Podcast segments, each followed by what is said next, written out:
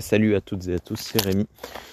Euh, aujourd'hui on est le 13 novembre et aujourd'hui on n'est pas le 13 novembre, on est le 13 octobre.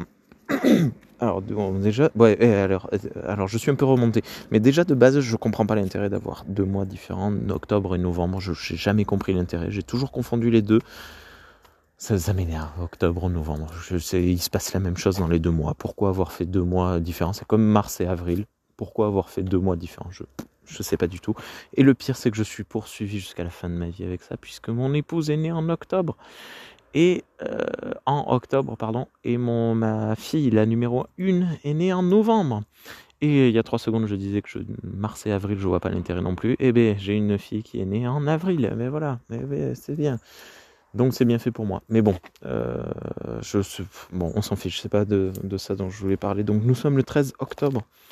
Aujourd'hui, la mission de Jeff Bezos et des ultra riches est partie dans l'espace et j'ai reçu quatre ou cinq messages en disant t'as vu il y a Kirk euh, qui part dans l'espace parce que ben, ce vol tient euh, dans son équipage l'acteur euh, producteur réalisateur scénariste etc etc William Shatner interprète principal du capitaine James T. Kirk de la saga Star Trek capitaine de l'Enterprise puis amiral, etc. Euh, James T. Kirk. Et donc, euh, c'est très cool. Ils ont envoyé un acteur de Star Trek dans l'espace euh, nonagénaire. Sauf que non, ce n'est pas quelque chose de bien. Non, ce n'est pas quelque chose qu'il faut noter, qu'il faut remarquer. C'est quelque chose de très mal qui vient de se passer dans l'espace aujourd'hui.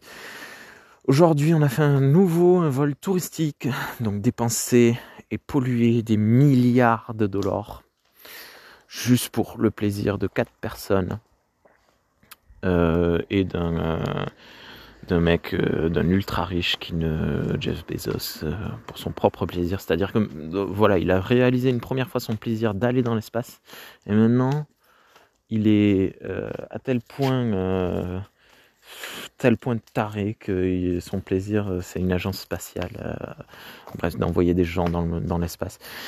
Et euh, c'est un plaisir d'ultra riche, de milliardaires, de milliardaires. Je ne sais pas à quel point les gens sont riches qu'ils en sont à ce point-là de, de, partir à la conquête spatiale. C'est extrêmement malsain, extrêmement polluant.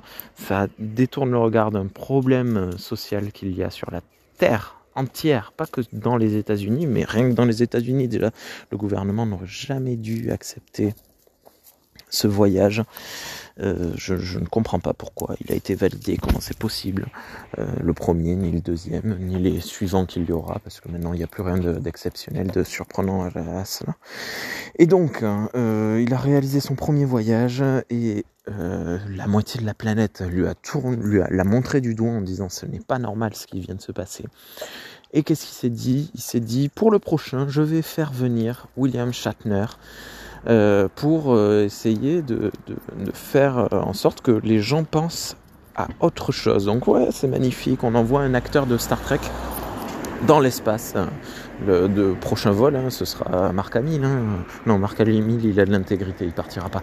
Mais bon, bref, prochain voyage, ce sera, je sais pas, un mec de Star Wars, quoi. Et, et en plus, c'est un nonagénaire, c'est-à-dire qu'il a plus de 90 ans, donc personne ne lui dira rien parce que c'est l'homme le plus vieux du, monde à être parti dans l'espace jusqu'à présent. Ce qui fait que c'est absolument incroyable, c'est génial, c'est du social washing. Eh oui, j'appelle ça du social washing, c'est-à-dire on cache des enjeux sociaux par un, euh, par euh, un exemple, un, truc. Ah, c'est, il nous détourne notre attention.